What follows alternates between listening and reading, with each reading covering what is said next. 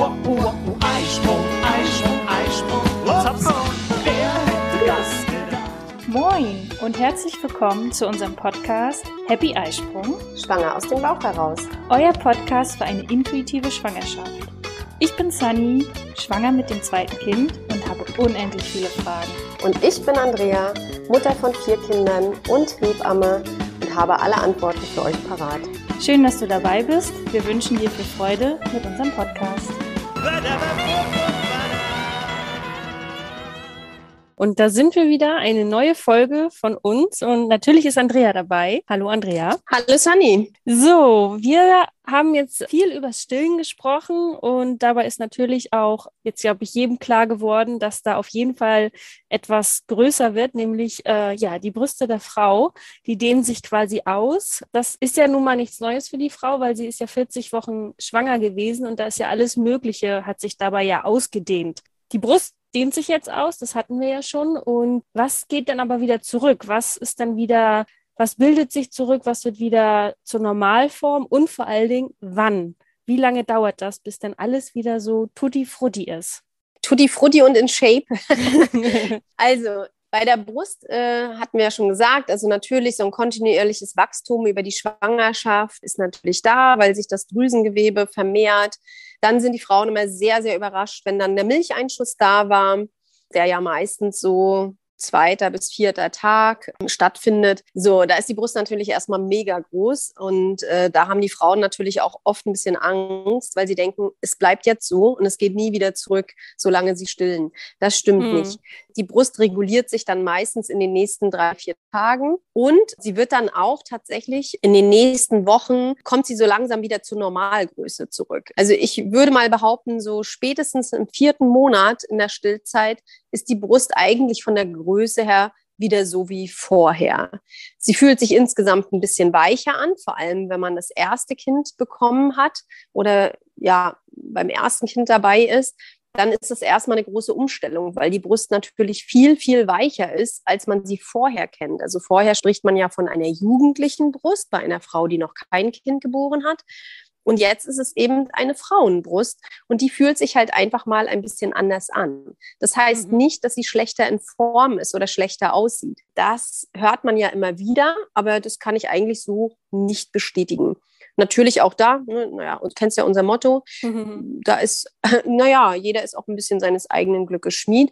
Und man muss natürlich dann auch ein bisschen was für sein Brustgewebe tun, damit das hinterher wieder auch gut in Form ist. Ne? Sei es jetzt durch Sport oder ein bisschen Massage und so weiter und so fort. Genau, also die Brust, die Brustwarzen ist auch etwas, was in der Schwangerschaft wächst, wo auch viele Frauen erstmal erschrocken sind über die Größe der Brustwarzen. Da kann man die Frauen auch beruhigen und sagen, am Ende der Stillzeit oder wenn das Baby nachher aufgehört hat zu stillen, dann werden sie wieder kleiner und auch wieder heller.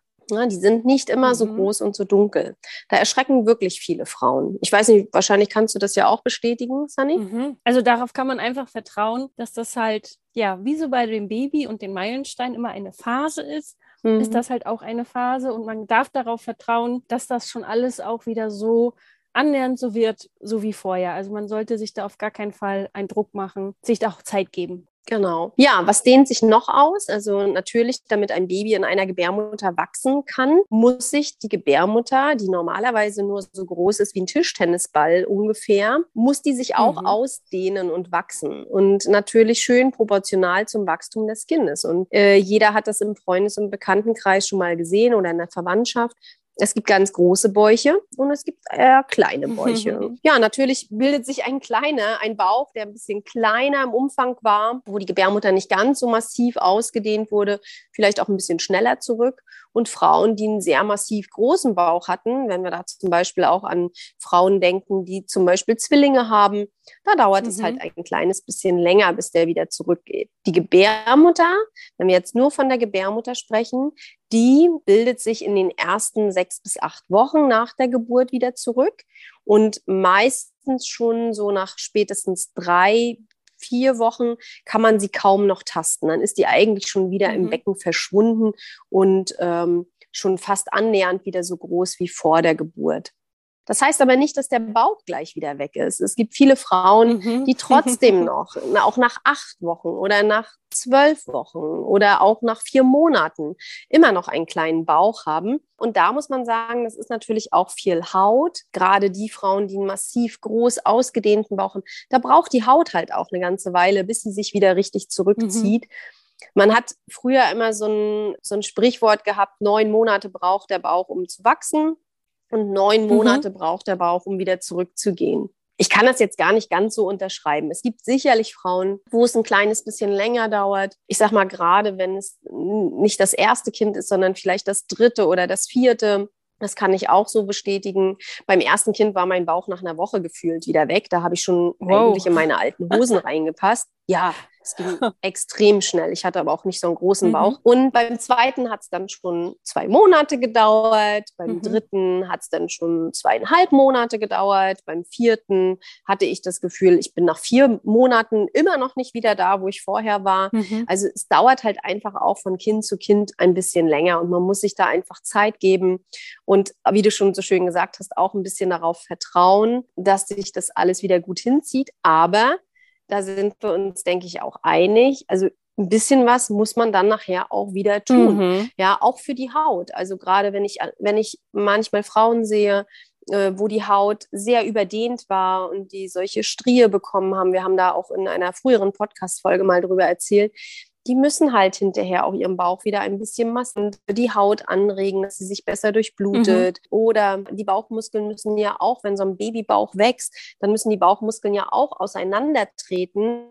und ziehen sich nach der Geburt erst wieder zusammen. Das ist bei vielen Frauen schon nach ein paar Wochen der Fall, dass die äh, Bauchmuskeln schon wieder gut und dicht aneinander liegen. Es gibt aber auch Frauen, wo die Bauchmuskeln noch sehr weit auseinander stehen. Das sind die Frauen, die eine sogenannte Rectus erst haben diesen Begriff ja auch schon sehr oft hier mhm. in die Waagschale gelegt, sind da ja auch, auch aufgrund deiner Geschichte schon oft drüber gestolpert. Und es gibt eben auch Frauen, die wirklich ganz massiv eine Rektusdiastase haben und die unter Umständen auch nicht von alleine wieder weggeht, wo man wirklich aktiv auch was tun muss, wo man bestimmtes Training absolvieren muss, wo man, so wie du auch, ähm, mit einem Stützgurt arbeitet. Mit einem Aktivgurt. Ja, oder mit Tapes. Also da gibt es halt sehr viele äh, Möglichkeiten, diese Rektusdiastase zu beheben, bis mhm. hin zu einem operativen Eingriff. Ne? Da ist eben ganz, ganz wichtig, dass man das auch immer wieder überprüfen lässt, dass ähm, die Hebammen machen das in den Wochenbettbesuchen, dass sie immer auch nach dem Bauch tasten, zumindest immer von Zeit zu Zeit mhm. mal. Bei dir haben wir es jetzt sehr intensiv gemacht, weil du einfach schon beim ersten Kind die Probleme hattest, und dass man das einfach auch ein bisschen beobachtet. Aber ich zum Beispiel gebe den Frauen auch immer mit auf den Weg, ruhe dich jetzt nicht darauf aus, dass deine Bauchmuskeln schon wieder gut stehen, Manchmal ist das tatsächlich schon nach 14 Tagen der Fall. Mhm. Äh, du musst trotzdem was tun und du musst äh, deine Bauchmuskulatur wieder gut auf, ähm, also gut stärken und richtig stärken. Mhm. Und was du eben vor allem auch tun musst, du musst deinen Beckenboden wieder gut stärken. Denn wenn der nicht gut und stabil ist, also das heißt, wenn der Körper ein gutes Fundament hat, dann sind die Bauchdecken eben auch nicht vernünftig straff, die Muskulatur nicht vernünftig straff, äh, können die Bauchmuskeln halt auch wieder auseinandertreten. Und wenn ich mich richtig entsinne, ist es ja bei dir der Fall gewesen nach Hans, ne? Genau, richtig. Ich war ja bei dir im Rückbildungskurs und wir haben das ja auch immer überprüft und da war das ja ich glaube, so ein Fingerbreit, wo du ja auch sagtest, ja, das letzte Stück kann immer noch ein bisschen dauern. Das ist völlig normal. Genau. Und dann ist ja aber irgendwann auch dieser Rückbildungskurs vorbei und man trifft sich dann nochmal zu den ein oder anderen Babystunden, zu den Krabbelstunden. Aber irgendwann, ja, ist die Zeit einfach rum, äh, wo man seine Hebamme ständig und immer um sich herum hat. Und mhm. bei mir ist es dann tatsächlich äh, anscheinend wieder richtig aufgebrochen. Also bis mhm. nachher zehn Zentimeter breit war die nachher bei mir wieder auf. Und du weißt es und ich weiß es, die war bis auf einen Finger eigentlich zu. Ja. Und genau das meintest du ja damit, dass man halt nicht nach dem Rückbildungskurs, ja, alles gut, vielen Dank, ist alles wieder zusammen und dann kann ich immer loslegen wie vorher. Ist nicht der Fall. Da kann man auf jeden Fall auch noch ein paar Wochen später immer mal wieder kontrollieren, ist es zu oder ist es nicht. Und ich habe es dann leider erst ein halbes Jahr später gemerkt und das nicht im Bauch und man hat es auch nicht optisch gesehen, sondern ich hatte ja, ja erst Rückenschmerzen. Und da das Thema, aber wir, wir haben das ja auch gemerkt, auch in Gesprächen mit den anderen äh, Mamas, das mhm. haben tatsächlich doch auch viele, das mit der Rektusdiastase und deswegen haben wir uns ja auch gesagt, machen wir dazu nochmal eine extra Folge mit ähm, einer Expertin, damit das jetzt hier natürlich jetzt nicht so ausschweift, aber passt auf jeden Fall und gehört auch in diese Folge, was dehnt sich aus und was sollte eigentlich wieder zusammenziehen. Ja, genau. Ja, also da werden wir nachher nochmal näher drauf eingehen, dann in der separaten Folge. Ja, und was dehnt sich aus? Das ist auch der Beckenboden. Mhm. Ja, was ich eben schon meinte, dieses Fundament, was wir haben, was wir brauchen damit unser Körper auch eine gute Stabilität hat. Das ist halt diese, das sind diese wichtigen Muskelplatten, nämlich unser, Be unser Beckenboden. Und der ist ja schon durch die Schwangerschaft, äh, durch die Hormone, die sich da verändern, wird der aufgelockert. Auch das finden viele Frauen ja zum Beispiel befremdlich. Also ich kann mich entsinnen, dass ich das bei meinem ersten Kind absolut befremdlich fand, dass ich so im, äh, im Vaginalbereich, also oder meine Vulva so komplett anders aussah, dass mhm. das alles kurz vor der Geburt so groß und so voluminös war. Und ich hatte da wirklich ein Problem mit. Ich fand mich da so untenrum überhaupt nicht schön. Mhm. Und das ist auch etwas, was ich, äh, wenn Frauen mutig sind und sich da auch ihre Hebamme mitteilen, was ich auch tatsächlich häufiger höre, dass sie, dass sie auch ein bisschen Sorge haben und Angst haben, das auch mal anzusprechen und zu fragen, äh, wird das auch wieder normal. Mhm. Äh, ja, das wird alles wieder normal. Wir haben auch manchmal wirklich Frauen, die sehr geschwollene Schamlippen haben, die unter Umständen auch, weil da natürlich so ein Druck auch vom Baby da ist, auch Krampfadern in dem Bereich haben. Wir haben Frauen, die Hämorrhoiden bekommen. Und das sind alles solche Tabuthemen, mhm. wo die Frauen dann wirklich hinter geschlossener Tür und fast flüsternd, kann ich dich mal was fragen? Es ist mir jetzt höchst unangenehm, mhm. aber denkst du, das geht alles wieder weg? Und es zieht sich alles wieder hin und das wird wieder normal.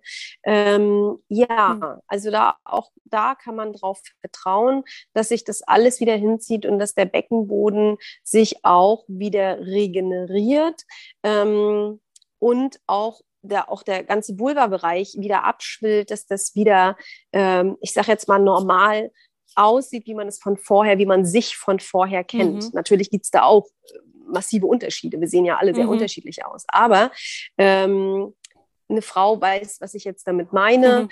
was da eben so anschwellen kann. Also ich persönlich muss ganz ehrlich sagen, ich fand es bei meinem ersten Kind sehr, sehr, sehr befremdlich. Und äh, ich mochte mich da gar nicht gerne angucken und habe wirklich auch immer gedacht, oh nee, das wird schon alles wieder normal werden. Hoffentlich, hoffentlich. Mhm. Ne? ich war zwar Hebamme, aber ich meine, so oft guckt man jetzt anderen Frauen auch nicht in den Schritt. ne? Naja, und das sind eben wirklich auch Themen, wo man sich nicht traut, das mal auch unter Müttern anzusprechen. Mhm. Ja, wenn dann einer mal anfängt und wenn einer mal die Lanze bricht, so meinetwegen im Rückbildungskurs, dann sagen andere, oh ja, stimmt, das Problem habe ich auch. Oh, wie gut, dass du das gefragt hast. Mhm. Ne? Aber das sind so auch so absolute Tabuthemen, wo man auch gar nicht so richtig weiß, an wen wende ich mich denn jetzt? Mhm. Äh, wer ist hier mein Ansprechpartner? Ob ähm, mit dieser Fragestellung. Ne? Der Beckenboden bildet sich zwar alleine schon zu einem Großteil wieder zurück, was aber auch für viele Frauen erschreckend ist, dass sie unmittelbar nach der Geburt, je nachdem, ob sie Geburtsverletzungen hatten oder nicht, darüber haben wir auch schon ausführlich gesprochen, trotzdem erstmal das Gefühl haben in den ersten Tagen, dass sie inkontinent sind, dass sie, wenn sie Druck, Druck in der Blase verspüren, eigentlich auch schon gleich loslaufen müssen, mhm. dass sie das nicht gut halten können. Wir haben darüber auch schon mal als wir alles, was fließt, mhm, glaube ich, genau. hieß die Folge, ähm, haben wir auch schon mal drüber gesprochen. Und äh, das ist auch sehr, sehr erschreckend für die Frauen, weil die Angst haben, oh mein Gott, wenn ich das gar nicht wieder halten mhm. kann. Ne? Und äh, Urin ist da ja noch das kleinste Problem. Und man muss aber natürlich kann man schon nach ein paar Tagen den Beckenboden wieder ansteuern und kriegt schon langsam wieder ein Gefühl dafür. Mhm. Aber trotzdem muss man wirklich auch was dafür tun. Also ich finde zum Beispiel, ein Rückbildungskurs ist auf jeden Fall ein Muss. Mhm. Und es gibt tatsächlich auch unter Hebammen immer noch so eine weit verbreitete Meinung, ach komm, so einen Rückbildungskurs brauchst du nicht. Mhm. Ich finde das einfach fahrlässig, mhm. weil es gibt wirklich viele, viele Frauen, die langfristig Probleme haben. Mhm die, wenn sie den Beckenboden nicht wieder richtig trainieren, äh, unangenehme Situationen beim Sex haben mhm. ähm, und so weiter. Also das, ich finde es ganz, ganz bis hin zum äh, Gefühl, also die Libido kann auch beeinträchtigt sein, wenn der Beckenboden nicht gut wieder zurückgebildet ist. Und deswegen finde ich das total wichtig. Und da gibt es bei mir auch überhaupt gar keine Frage. Ich lade jede Frau zu einem Rückbildungskurs ein. Das frage ich auch vorher mhm. gar nicht. Äh, das ist, für mich ist das ein absolutes Muss. Und ja. Ja, kennst du mich. Da wird, da wird nicht gefragt. Ohne Frage kommt ein Einladungsbrief nach Hause, auf jeden Fall. Und ich kann das auch nur so propagieren. Genau. Und der Rückbildungskurs übernimmt ja auch die Krankenkasse. Also es entstehen mir jetzt ja keine ja. privaten zusätzlichen Kosten. Das ist ja auch schon mal ein Zeichen, dass die Krankenkassen das übernehmen. Das ist halt ja auch für die Krankenkassen anscheinend ja auch wichtig ist. Und erzähl uns doch mal, was ist denn so ein Rückbildungskurs? Ist das ein Sportkurs? Ja, im Grunde schon wo man aber in den ersten mhm. Stunden erstmal die Frauen gezielt dazu bringt, erstmal ihren Beckenboden wieder wahrzunehmen, ne, die, die Schließmuskeln anzusteuern. Ich erkläre auch immer im, im mhm. Rückbildungskurs nochmal, es geht jetzt bei den Online-Kursen oft ein bisschen schwieriger, ähm, aber mhm. mittlerweile haben wir uns da auch ein bisschen eingefuchst. Ne? Welche Muskelschichten gibt es? Wie ist der Beckenboden überhaupt angeordnet? Ähm, man kann ja nur die äußeren, die, die Schließmuskeln steuern, wirklich bewusst steuern ähm, die mittlere und die innerste Schicht des Beckenbodens, die kann man ja bewusst gar nicht ansteuern. Das heißt, man muss über andere Muskulaturen gehen und das den, also das erklärt, erklärt man natürlich am Anfang erstmal. Dann auch, dass man mit der Atmung äh, arbeitet bei den Sportübungen, ja, mhm. dass man immer wieder den Beckenboden ansteuert und hält.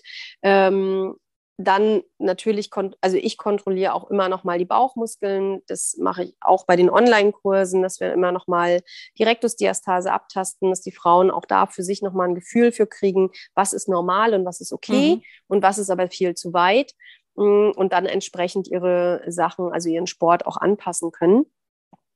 Ja, und ansonsten, ja, ich denke, also ein ganz normaler Sportkurs ist es mit Sicherheit nicht, weil man schon sehr viel anleitet. Also du kannst das vielleicht ein bisschen besser äh, einordnen. Mhm.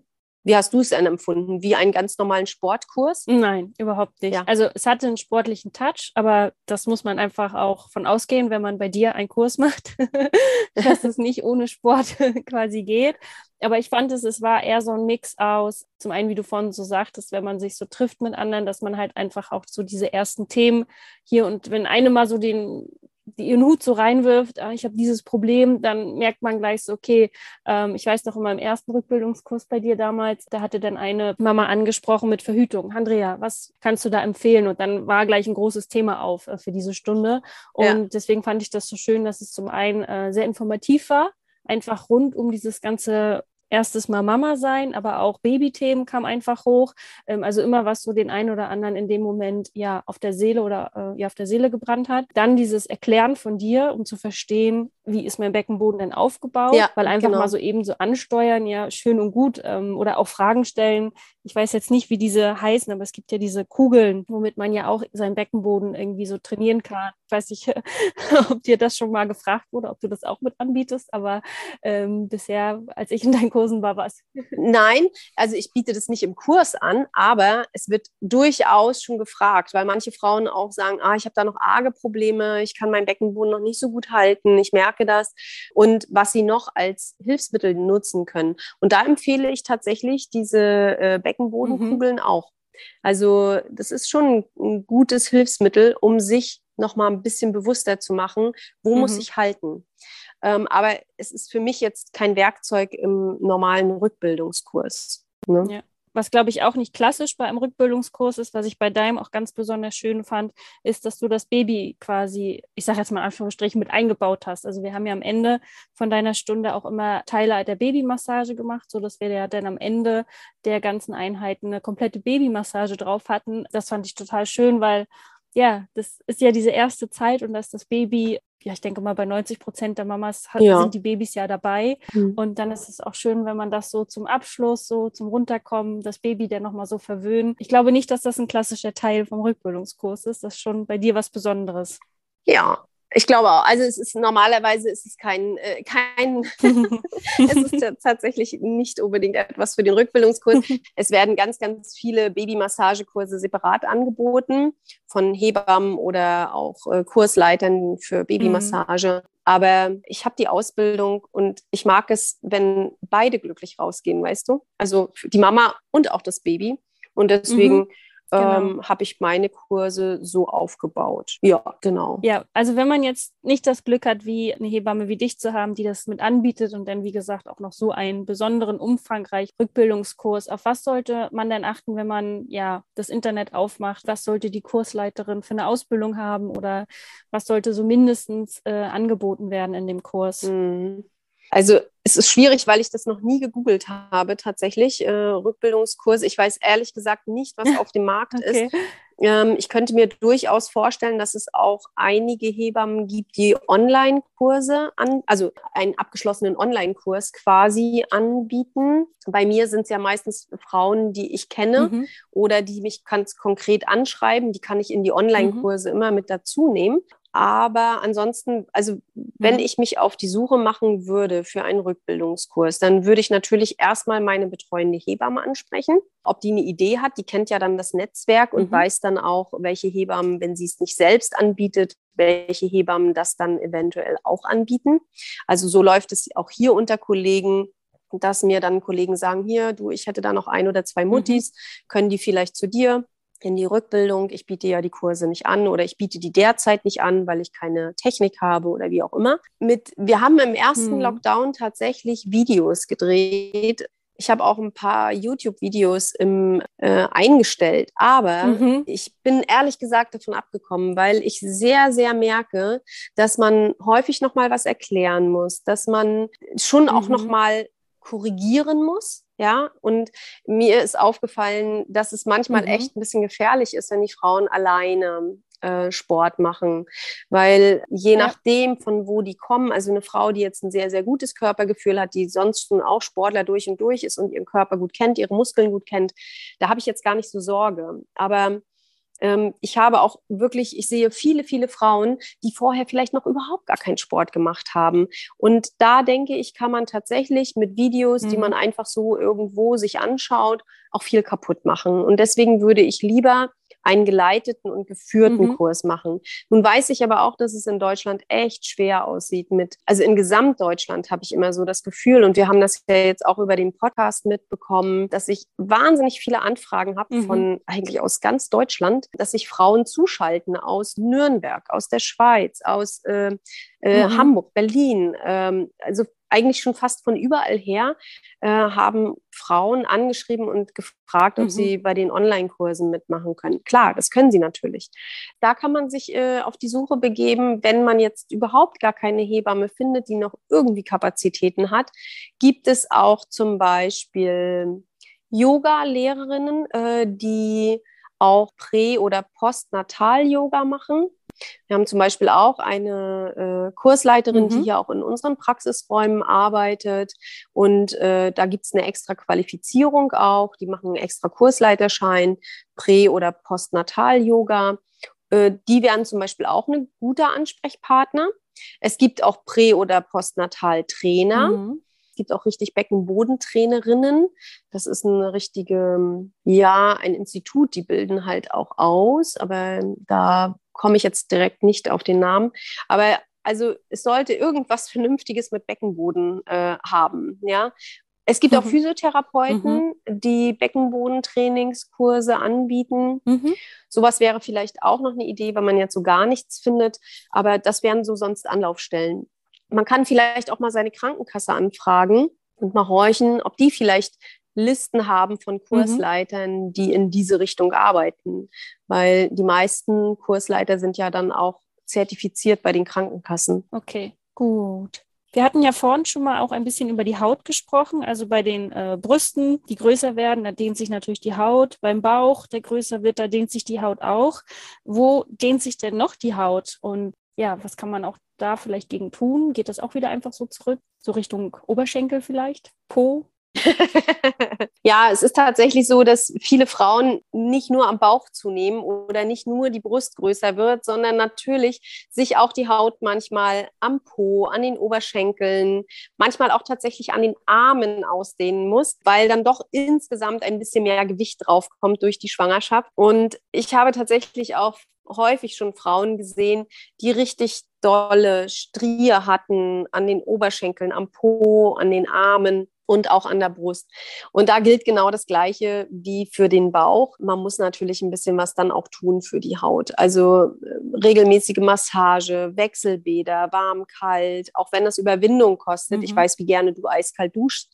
Ich, ich liebe das, ja. Ich brauche das, um morgens äh, in Fahrt zu kommen. Ich mache das sogar nachts, wenn ich in den Kreißsaal gehe. Mhm. Dusche ich erst mal fünf Minuten eiskalt, wenn ich die Zeit habe.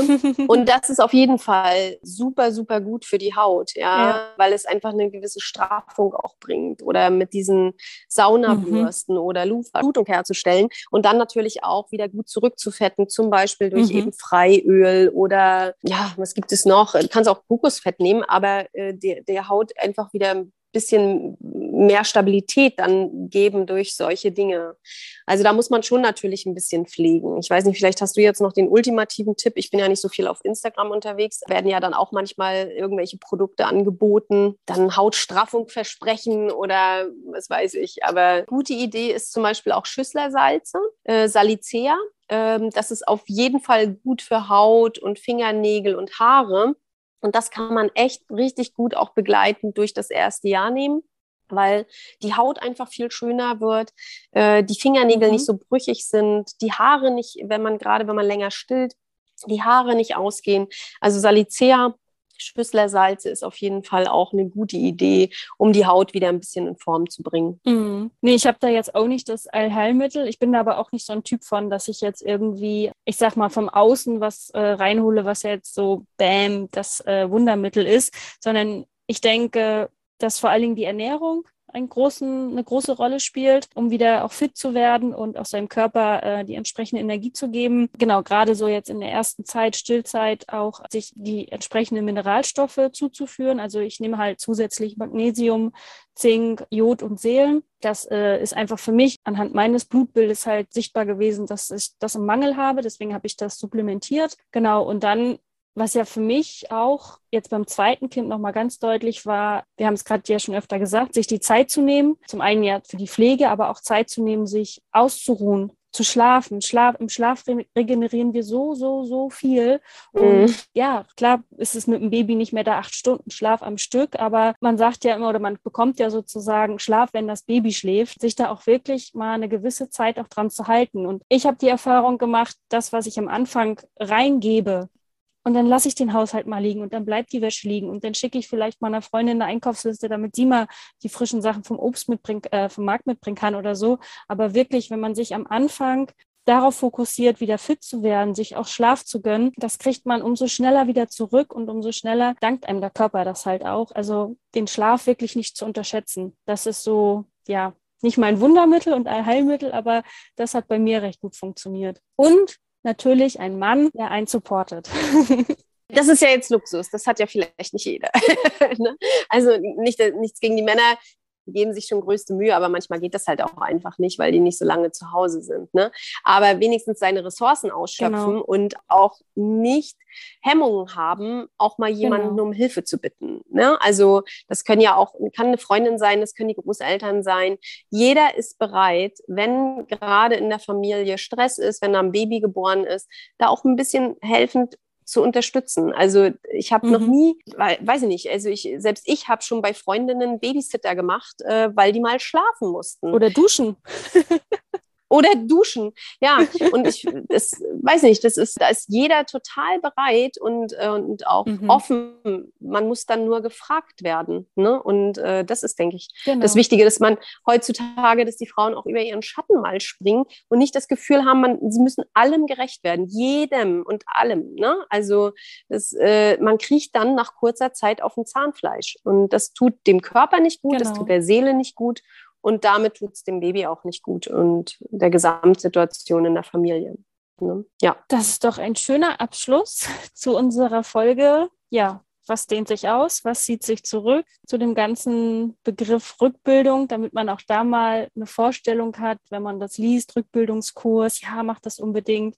Wir sind beide Fan davon, ich natürlich besonders von deinem Rückbildungskurs. Grundsätzlich auf jeden Fall Fokus ähm, darauf geben, dass man sich da die Zeit nimmt, was nämlich neun Monate gewachsen ist und sich wenigstens im Wochenbett diese acht Wochen, diese Zeit zu nehmen, seinen Fokus darauf zu setzen, neben dem Ganzen, was mit dem Baby natürlich auch alles neu auf einen hereinprasselt und natürlich mit seinem Partner zusammen, wenn man vor allen Dingen das erste Mal Eltern ist. Aber auch wenn man das zweite Mal Eltern wird, da kommt auch genug Neues noch dazu. Von daher Genau, soll es das heute zum Thema Rückbildung gewesen sein? Andrea, vielen, vielen Dank mal wieder für deinen Einblick und zu deiner, deinen Empfehlungen auch, Tipps, worauf man achten sollte beim Rückbildungskurs. Und dann hören wir uns nächste Woche wieder. Ja, bis dahin. Ciao. Ahoi.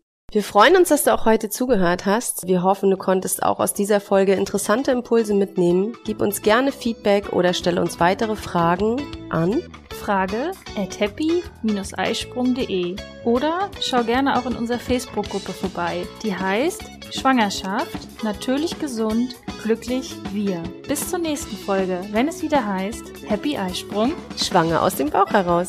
Ahoi!